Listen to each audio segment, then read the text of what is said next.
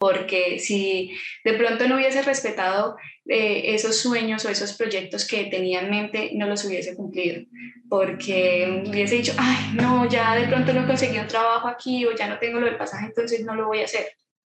No, yo sabía que tenía unos sueños, que tenía unos proyectos que cumplir y fui como respetando cada uno de ellos porque sabía la importancia que tenían.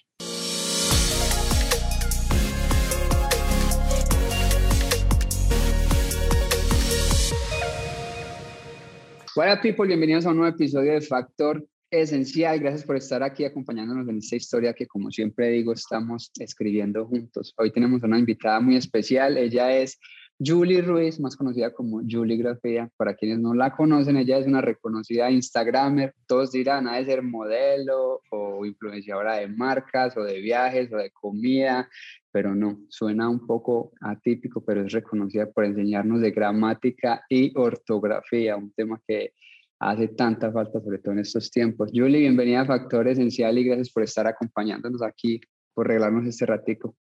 Hola, muy buenos días y muchísimas gracias por la invitación. Bueno, entremos. Me gustaría conocer un poco quién eres, de dónde eres, de dónde vienes, cómo, cómo fue esta, cómo todo este proceso que has venido viviendo. Bueno, eh, yo soy santanderiana, actualmente estoy viviendo en la ciudad de Villavicencio.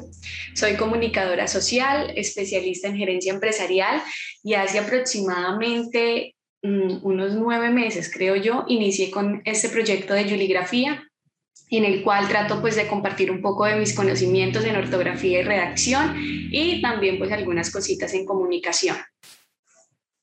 Excelente. Yo como dije al principio, me parece atípico que quieras enseñarnos sobre todo ortografía en esta época donde todo va súper rápido y creo que hay personas a las que poco o nada les importa el tema ortográfico y tú por el contrario estás ahí como que dando tips y tratando de enseñarle a la gente cómo usar correctamente nuestro hermoso idioma español. ¿De dónde viene ese amor o esa tarea que te has puesto de transmitir tu conocimiento a los demás? ¿Y por qué el tema ortográfico, si bien dices que eres comunicadora social y no, digamos, qué sé yo, profesora de, idiomas o de español?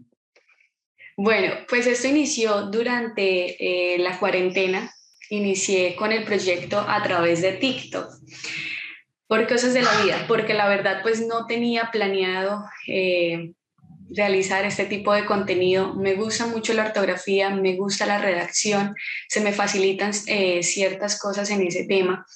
Entonces, a través de TikTok, un día hice un video, eh, estaba como una tendencia en donde pues mostrábamos algo curioso que nos, pues, nos pasara o que nos haya pasado pues en el momento de, de nuestra formación profesional o de nuestra carrera y compartí una experiencia que tuve al momento en que llegué a un aula como docente y mis estudiantes pues, me confundieron con una persona más del grupo, con un estudiante más. Entonces, pues este video, la verdad, se puso viral, fue viral y empecé a recibir muchos comentarios negativos y positivos, pero creo yo que fueron más los comentarios negativos que como una niña que ni siquiera se había salido del colegio iba a ser docente de una universidad.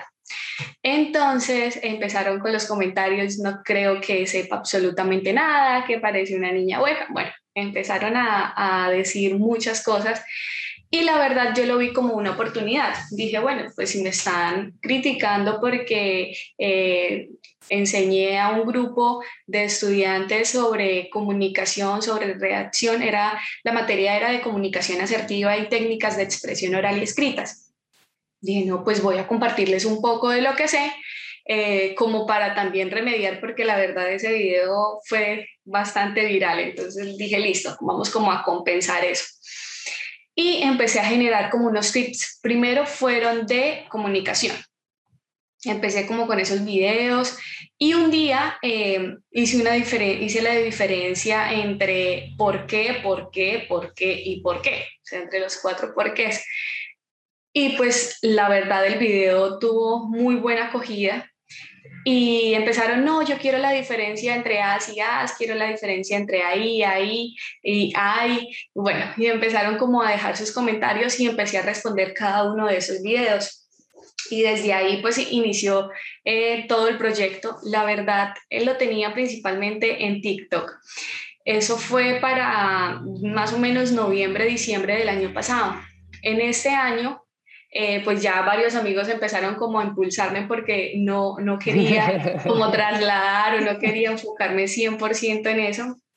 Y muchos de mis amigos empezaron, no, empieza a trasladar el público a Instagram, empieza a subir el contenido eh, a Instagram. La verdad, yo tenía mi perfil de Instagram pues privado, era mi perfil personal en donde compartía mis cosas para mis amigos y ya, no más. Entonces, la verdad sí era bastante complejo porque yo dije, es como empezar a, a, generar pues desde cero. En ese momento, eh, ponle que tenía mil seguidores, que eran como las personas cercanas o algún grupo de amigos y listo. No, no, tenía, no tenía más seguidores ahí y empecé a generar el contenido y muchas de las personas pues que estaban en TikTok empezaron a, a buscarme a través de, de Instagram. Empezó a ir creciendo pues un poco esta red social y me daba pena, la verdad sí me daba pena empezar a, a generar pues este contenido en Instagram, pues porque estaban mis amigos, que pues nosotros siempre pensamos mucho como en el qué van a decir, no, mire, qué van a opinar ellos. Y claro, no faltan las personas que se reían pues del contenido, que eh, de pronto me decían, usted está demasiado desocupada. Y bueno, como los comentarios que nunca faltan. Em, pero tenía más las personas o más mis, los, las personas como cercanas me decían, no, hágale, empiece a subirlo, no pasa nada. Y entre ellos también empezaban como a compartirlos. Em, después, pues ahí lo tenía solo como con mi nombre personal. Juligrafía inició el nombre como tal, fue desde junio, si no estoy mal. Cuando, junio, o sea que estamos hablando de cuatro meses y explotó toda esta bomba en menos de cuatro meses. Sí, yo lo tenía, recuerdo que mi usuario era J. Ruiz Rayapiso 25, lo recuerdo. Entonces, uno de mis amigos, em, yo trabajo para, bueno, trabajo, trabajaba, estoy como en ese proceso para una universidad aquí en Villavicencio. Soy la, eh, la comunicadora social de la universidad. Entonces eh, estaba como con, en la parte pues de comunicaciones y están que los publicistas, que el diseñador y son mis amigos. Entonces ellos empezaron, no, vamos a buscarle un nombre eh, que se acople pues al perfil que tiene Julie, vamos a buscarle el logo, yo le hago el logo, yo le hago el video. Entonces ellos empezaron como a impulsarme. La verdad fue también gracias a a estas dos personas pues que trabajaban conmigo en la universidad y ellos me, uno de ellos, Juan David, me creó pues el logo, mi otro compañero me ayudó también con la parte eh, del nombre que ponemos, bueno, entonces fue como ese proceso ahí mientras trabajábamos, pues para nosotros era chistoso porque lo veíamos, era más como un pasatiempo. Un hobby. Pero sí, pero ya hace eh, unos cuatro meses eh, empezaron pues a, salir como ciertos proyectos con yuligrafía. Entonces pues ya, ya lo estoy tomando más en serio, ya estoy enfocada un poco más a, a, este, a todo este cuento, que la verdad sí ha sido complejo porque pues es algo que me gusta, es algo que me divierte y, y no lo veo tan trabajo, entonces ha sido como, como tratar de, de aceptar, eh, sí, es un trabajo y ya tienes que ponerle la ficha a eso, tienes que empezar a mejorar el contenido, tienes que empezar a hacer más cosas, porque la verdad lo, lo, he visto como, como un pasatiempo, como algo que me permite pues a mí compartir un poco de lo que sé.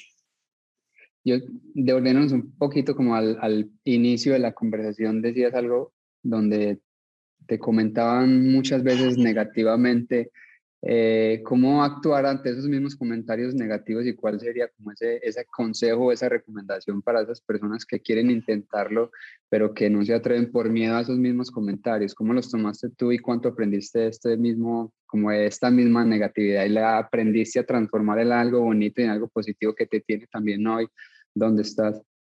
No, pues sigo aprendiendo, porque la verdad los comentarios negativos siempre van a estar. Sí, las personas siempre opinan desde su posición, eh, no saben de pronto pues el sacrificio, el esfuerzo que requiere hacer cada uno de los trabajos.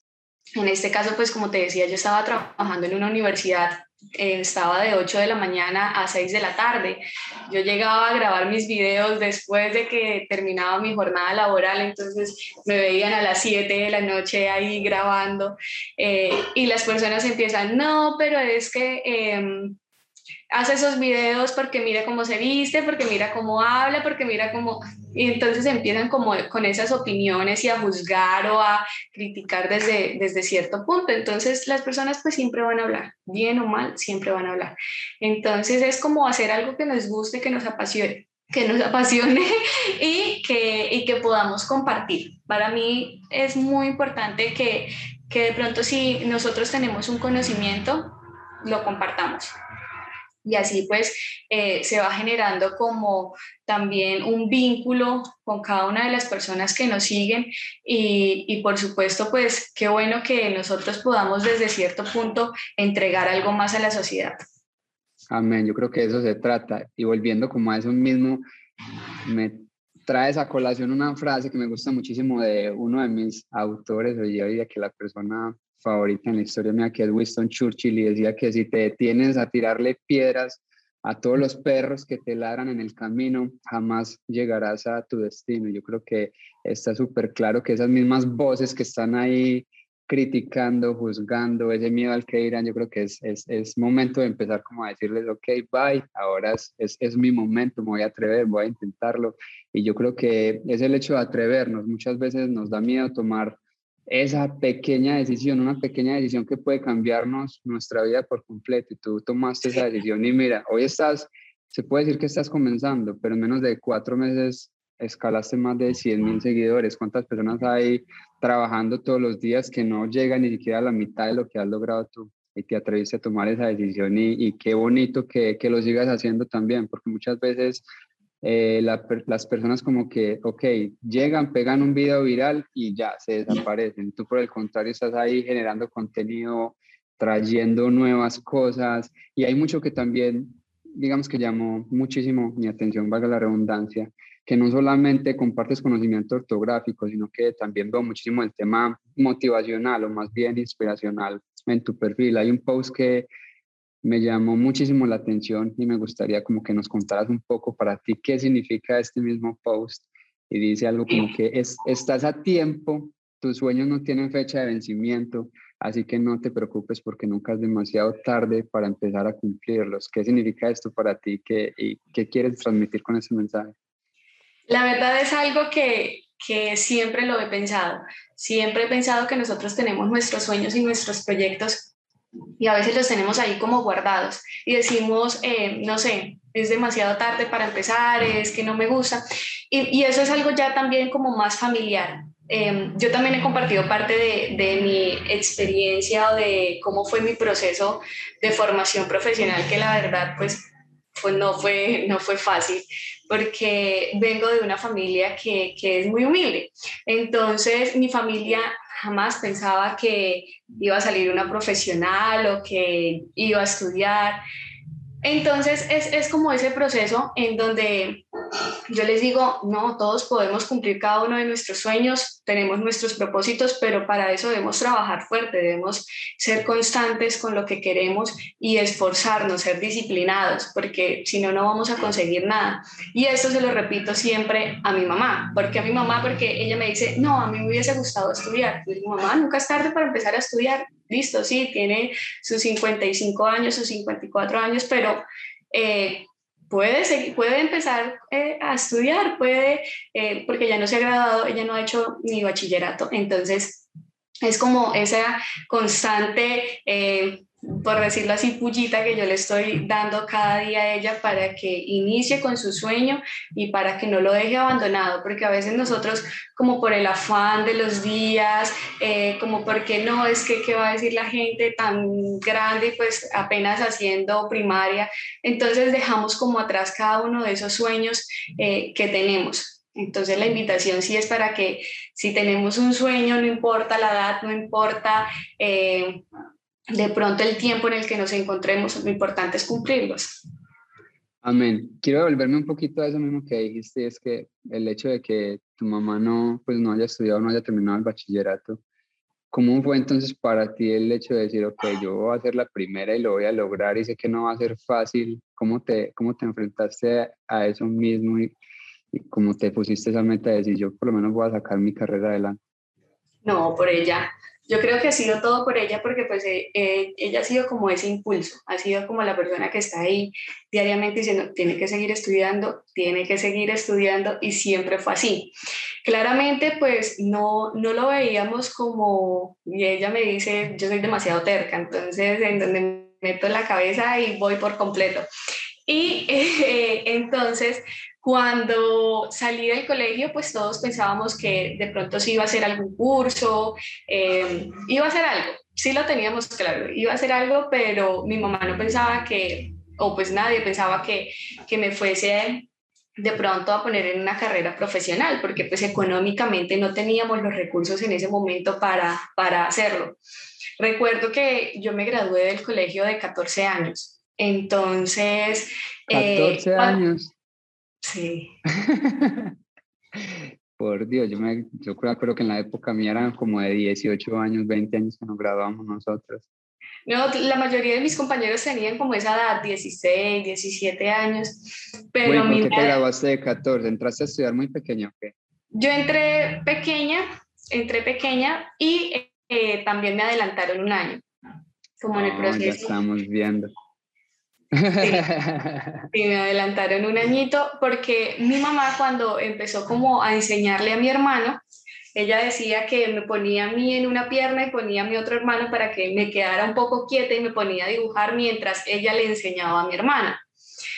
Pero pues la verdad, eh, en ese momento sí aprendí igual, estaba como en el mismo ritmo de mi hermano. Entonces pues mientras ella le enseñaba a él a, no sé, a las vocales, yo también las iba haciendo, entonces cuando ingresé al colegio eh, ya estaba un poco más avanzada, entonces ahí pues inicié y me vieron pues que ya, ya sabía escribir, que ya sabía leer, entonces pues me adelantaron unos años por ese proceso.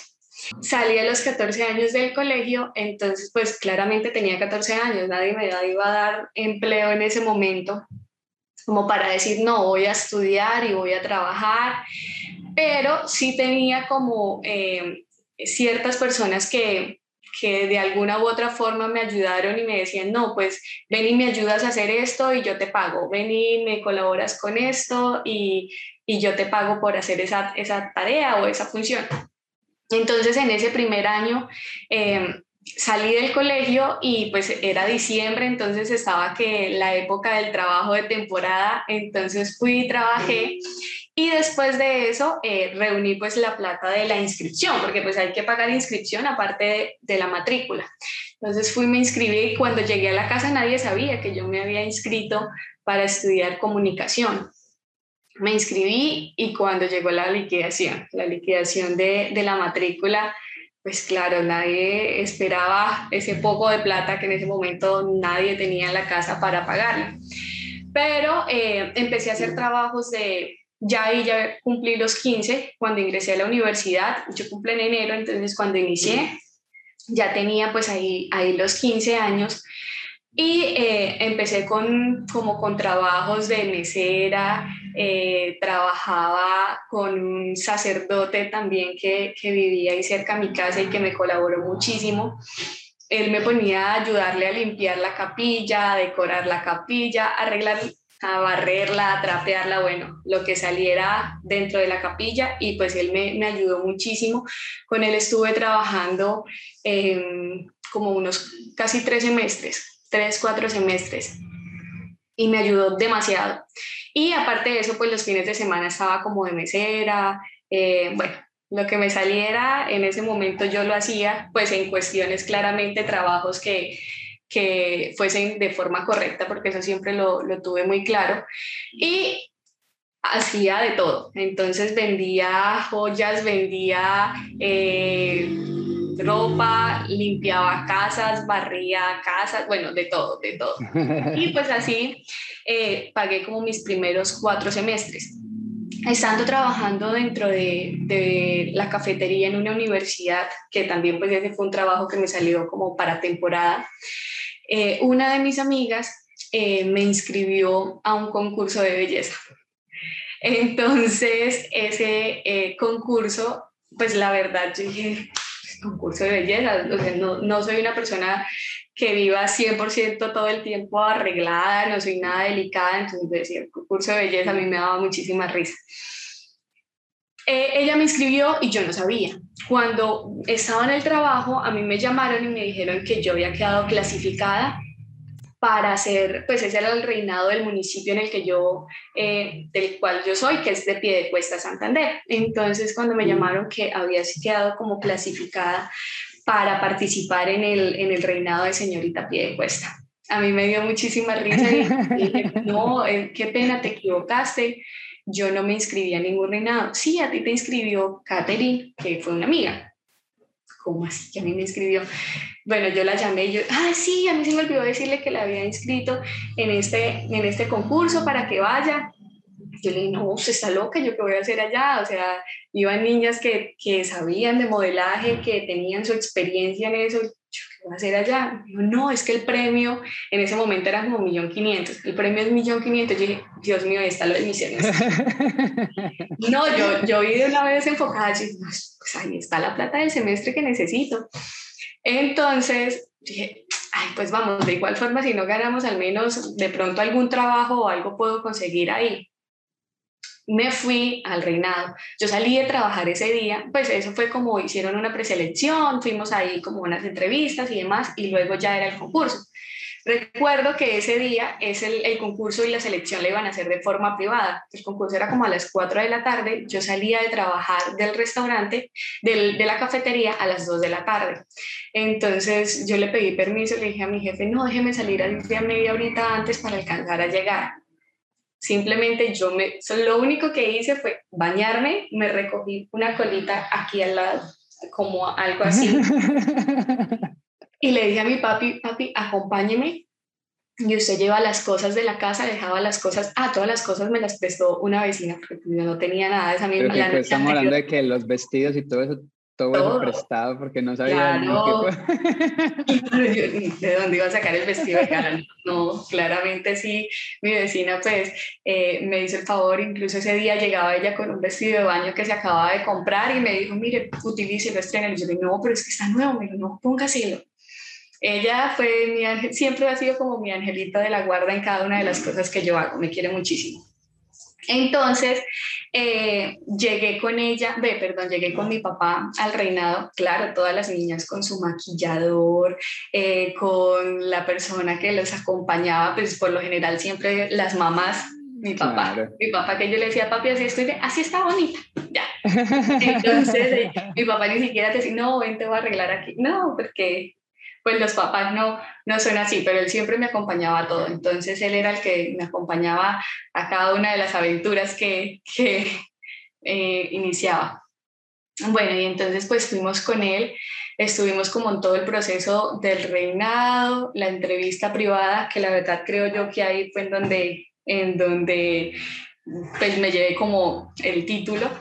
Y luego bueno, la, entrevista, la, la, entrevista es ya después como de las tres finalistas, ¿o no? ¿O es antes? No, la entrevista la hacen para todas las niñas. Oh. Porque esa es una entrevista privada y van todas las niñas. Y eh, pues yo, yo vi a las niñas y claramente hermosas ellas, todas muy lindas, con ese porte de reinas. Y yo ya tenía en mi mente quiénes iban a ser las, las ganadoras. Yo dije, no, la ganadora es ahorita que es una actual amiga mía, Jamie. Yo dije, no, ella es la reina. Y la virreina, yo decía, no, esta niña también está muy linda, ella va a ser la virreina. Yo ya tenía en mi mente quiénes eran las Cuando eh, de un momento a otro pues dijeron, no, vamos a, a nombrar, ya pues habían hecho como la selección y vamos a hacer, a nombrar a la ganadora, en este caso pues nombraremos primero a la virreina y dicen la virreina es Jamie, y yo, así que Jamie, ella era la reina. no, ah, de pronto le ganó la otra niña, la que yo pensaba pues que iba a ganar. Cuando, bueno, y la ganadora es Julie Ruiz. Literal, mi expresión fue reírme y les dije, ay, ¿en serio? Entonces, ellos soltaron la risa porque pues nadie se esperaba esa reacción, todos esperaban que pues la persona aplaudiera y súper feliz, a mí me dio muchísima risa, Yo les decía, ¿en serio? Y yo, sí, y todos como que sí, me ah. Entonces, desde ahí puedo decir que como que mi vida dio un giro de 180 grados porque eh, gracias a Dios pues logré conseguir ya un trabajo fijo en un canal eh, de ahí, del municipio, y pues ya era, estaba enfocado también en lo que yo hacía. Ellos también me ayudaron muchísimo porque pues yo, yo estudiaba en las tardes, entonces me dieron la oportunidad de trabajar en un magazine en horas de la mañana. Yo presentaba el magazine en horas de la mañana, en la tarde estudiaba y ya no tenía que ir a hacer trabajos de mesera porque ya, ya pues gracias a Dios como que económicamente logró compensar un poco todos mis gastos. Y pues ese fue como todo el proceso para llegar a, a realizar mi carrera profesional, que la verdad nadie, nadie apostaba a que pudiese hacerlo, pero pues lo logramos. ¿Y cómo te has vivido ese mismo proceso? Porque yo siempre lo digo aquí en el programa de que la gente cree que lo bonito es, es la meta y que lo satisfactorio es la meta cuando, cuando en realidad vemos que es el proceso y que pues vale la pena como que vivir cada momento, disfrutarlo, escurrirlo. Para ti, ¿qué ha significado ese, ese proceso y, cómo lo has vivido? ¿Cuánto has aprendido de esto mismo? Muchísimo, porque eso me enseñó a valorar cada una de las cosas que, que, yo tenía. Me enseñó a valorar así fuesen 200 pesos, que para mí no tengo 200 porque eso me ayudaba a completar lo del pasaje.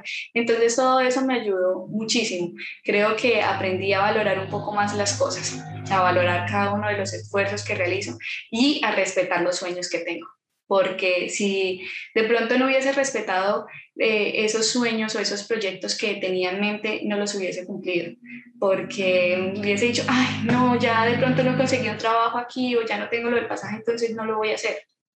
No, yo sabía que tenía unos sueños, que tenía unos proyectos que cumplir y fui como respetando cada uno de ellos porque sabía la importancia que tenían. Cuando hablas de respeto, ¿te refieres a dejar las excusas a un lado y ponerle más, más motivos para ir a, trabajar por ellos mismos?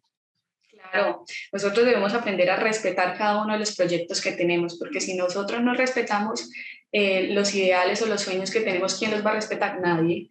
Entonces tenemos que apropiarnos de ellos y decir, no, yo estoy haciendo esto porque quiero esto yo estoy, no sé, yo me estoy trasnochando, estoy eh, haciendo eh, trabajos extras porque yo quiero conseguir esto. Y si lo quiero conseguir, tengo que respetarlos y tengo que esforzarme.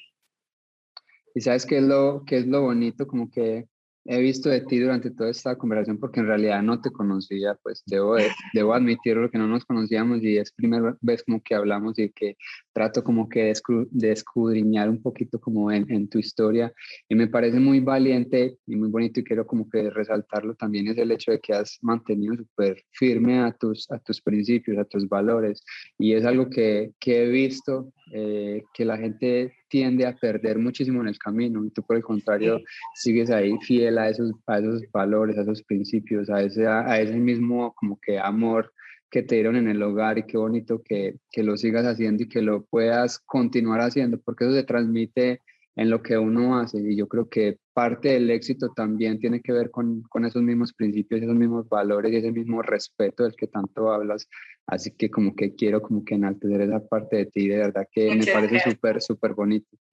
Muchísimas gracias. ¿Qué viene para ti? ¿Cuál es el siguiente paso entonces de, de, tu carrera, de esto que sin quererlo se ha convertido en algo tan grande? Bueno, la verdad, a mí me encanta estudiar. A mí me, me apasiona eso. Estoy sin estudiar y estoy como, no, ¿qué voy a hacer? Me siento como reprimida, no sé. Entonces sí quiero seguir estudiando, quiero seguir formándome.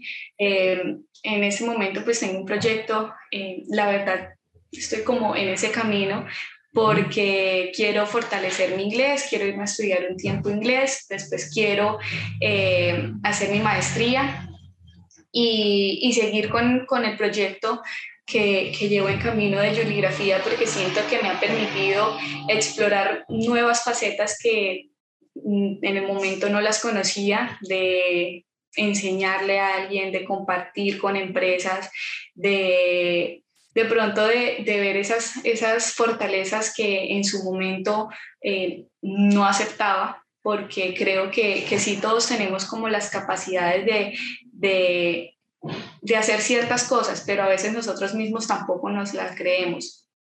Entonces eso también me ha permitido eh, el proyecto y seguir apostándole a esto que llevo. Qué bonito. y como que queriendo complementar eso que dijiste, y es ese mismo miedo, yo creo que a veces hay miedos como que nos, nos, nos limitan. ¿Cuánto, ¿Cuánto significa para ti haber pasado esos mismos miedos? ¿Qué te encontraste después de esos miedos cuando abriste esas puertas? Nosotros a veces estamos acostumbrados a quedarnos en la zona de confort. Entonces, no, aquí estoy bien, aquí estoy tranquila, o a veces también nos pasa que no estamos tranquilos y no estamos felices haciendo lo que hacemos, pero nos quedamos ahí porque es que eh, en estos momentos, no sé, me está generando una estabilidad económica, entonces pues me, mejor me quedo aquí. Entonces romper eso para mí ha sido, ha sido eh, también como importante, porque siempre he sido partidaria y siempre he motivado a las personas a decir, no, si usted quiere hacerlo, hágalo, pero yo no lo estaba haciendo conmigo. No estaba, haciendo, no estaba siendo congruente con lo que decía y con lo que hacía.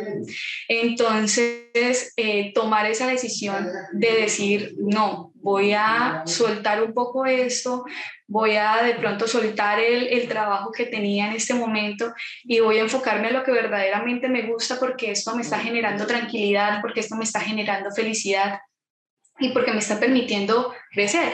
Entonces, eh, tomar esa decisión también eh, fue, ha sido bastante, bastante eh, complejo, pero creo que lo hablábamos hace un momento, que tenemos que respetar lo que nosotros decimos y tenemos que respetar los sueños. Entonces es como apropiarme de eso y decir, no, yo tengo que respetar mis ideales, tengo que respetar mi felicidad, mi tranquilidad, tengo que respetarme a mí y eh, hacer las cosas que, que, de pronto me benefician más en todos los aspectos, porque a veces nosotros tenemos como esa idea errónea de, de decir, eh, no, pues es que yo estoy bien y estoy feliz porque estoy recibiendo un ingreso económico que me favorece, pero de pronto estamos estresados, vivimos con mil y un preocupaciones y, y ahí no estamos siendo felices tampoco. Entonces, siempre trato como de, de, que todo esté equilibrado, de que mi tranquilidad, de que mi parte económica y de que mi felicidad estén a la mano, porque si no, no, no puedo. Yo creo que eso, de eso se trata. Hay personas que se viven esta vida como que de paso, como si tuvieran otras siete vidas y estas como que, ah, miremos a ver qué pasa, ya la otra me la vivo y nos damos cuenta de que en realidad solamente es una y qué bonito poder impartir eso mismo, decir, vive la vida y sé feliz, deja de prestarle tanta atención al que dirán, empieza a creer más en ti mismo, en tus convicciones, en lo que sientes. Yo creo que cuando uno da ese, ese paso y deja como que los, no es dejar los miedos a un lado, es más bien como que caminar con ellos, creo que empieza a crecer. En estos días le dije a alguien que hay personas que, que tienen miedo al cambio por miedo de que lo que viene vaya a ser peor de lo que están viviendo. Y en realidad pocas veces pasa eso. Cuando uno pasa como que esa barrera del miedo, uno dice, pues pucha, lo logré. Y ya dos, tres meses después uno es, a esto tan fácil yo le tenía miedo, por Dios, ¿cómo no tomé la decisión antes? Y había algo bien bonito que yo veía, que lo dijo creo que Will Smith Resumidas cuentas, el man estaba en una fiesta de party en Dubai con unos amigos y en medio de la borrachera cinco amigos dijeron, vamos a tirarnos mañana en paracaídas. Y todos borrachos, hágale, vamos a tirarnos en paracaídas, que va, pues tirémonos en paracaídas. Mañana a las 8 de la mañana pasa el carro y nos va a recoger. Y, él decía que llegó a la habitación por noche y decía, jue puta, ¿yo cómo me voy a tirar en paracaídas? ¿Y a qué horas? Me voy a tirar, yo tengo hijos, yo tengo esposa, ¿qué les voy a decir? Me pasa algo. Él no durmió, se levantó a las 8 de la mañana y diciendo, voy a bajar al lobby y estoy seguro que estos manes están tan borrachos, pues que... Que, no van a estar. Ninguno, que ninguno se va a querer tirar, es más, hasta se les debió haber olvidado. Precisamente bajó al lobby, todos lo estaban esperando, dijeron, vamos a tirarnos en, para, en paracaídas. Él dijo, pues pues vamos, ya estamos acá, yo no me voy a tirar, si todos van a tirar, yo me tengo que tirar. Ya el man se montó al avión, 14 mil pies de altura, y dijeron, ya no hay vuelta atrás, ya se tira se tira. Entonces, él, él llega y dice, se tira con el miedo más impresionante de la vida y a los 10 segundos el miedo instantáneamente desapareció. Y él decía, ¿cómo no me permití vivir esto y me negaba a esto sin, sin haberlo siquiera conocido? Yo como le pude haber llamado miedo a algo que ni siquiera había experimentado, no pude dormir desde anoche por algo que ni siquiera había experimentado. Y yo creo que pasa lo mismo en la vida. Muchas veces ese mismo miedo no nos deja experimentar cosas que, que a lo mejor pues no vamos a, vivir nunca más. Y como lo dije, como que nos pasamos la vida como si viviesen siete días con esos mismos miedos que nos limitan. Entonces me parecía bacanísimo esa historia que él decía, no pude dormir por un miedo que ni siquiera sabía a qué era lo que le tenían miedo. Porque y a pues, veces nos pasa eso. Claro, siempre nos pasa eso porque vivimos miedo a algo que ni siquiera se ha pasado o que de pronto no sabemos si vaya a suceder o no en el camino, no tenemos la certeza. ¿Cuál sería tu factor esencial ya como para terminar la, la, entrevista o más bien la conversación? Cuando hablo de factor esencial, como que eso que quieres dejarle al mundo una vez partas como que de este, de este plano terrenal. Hace unos días hablábamos de eso con alguien que decimos, bueno, cuando nosotros ya estemos ahí, eh, de pronto en nuestros últimos días y miremos hacia atrás, ¿qué queremos dejar? yo le, yo le decía a esa persona, yo quiero que las personas me recuerden porque fui feliz, porque respeté mis sueños y porque eh, fui siempre congruente con lo que hacía y con lo que decía. Entonces eso creo que yo quiero, yo quiero dejar eso, quiero que me recuerden como una persona que respetó sus sueños y que hizo lo posible para ser feliz. Amén, que así sea. Vamos a tomar esa, esa palabra, respetar los sueños. Me voy con esa palabra de esa conversación. Creo que es demasiado cierta. Yo creo que muchas veces nosotros mismos nos faltamos al respeto de esa manera, no siendo congruentes con nosotros mismos y prestándole más atención a lo que dicen los demás que en lo que realmente sentimos y queremos. Yoli, mil gracias por habernos acompañado de todo corazón. Muchísimas gracias. a ti por la invitación y por supuesto, pues muchas gracias a todas las personas que se tomaron este tiempo para escucharnos.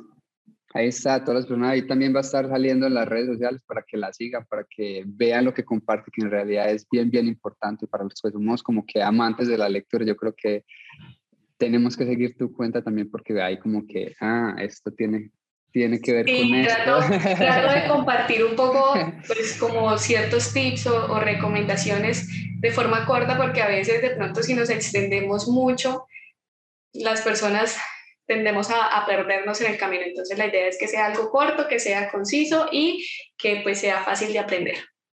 Ahí está familia para que la sigan. Un abrazo muy fuerte, muchas bendiciones. Vale, igualmente, muchísimas gracias por la invitación.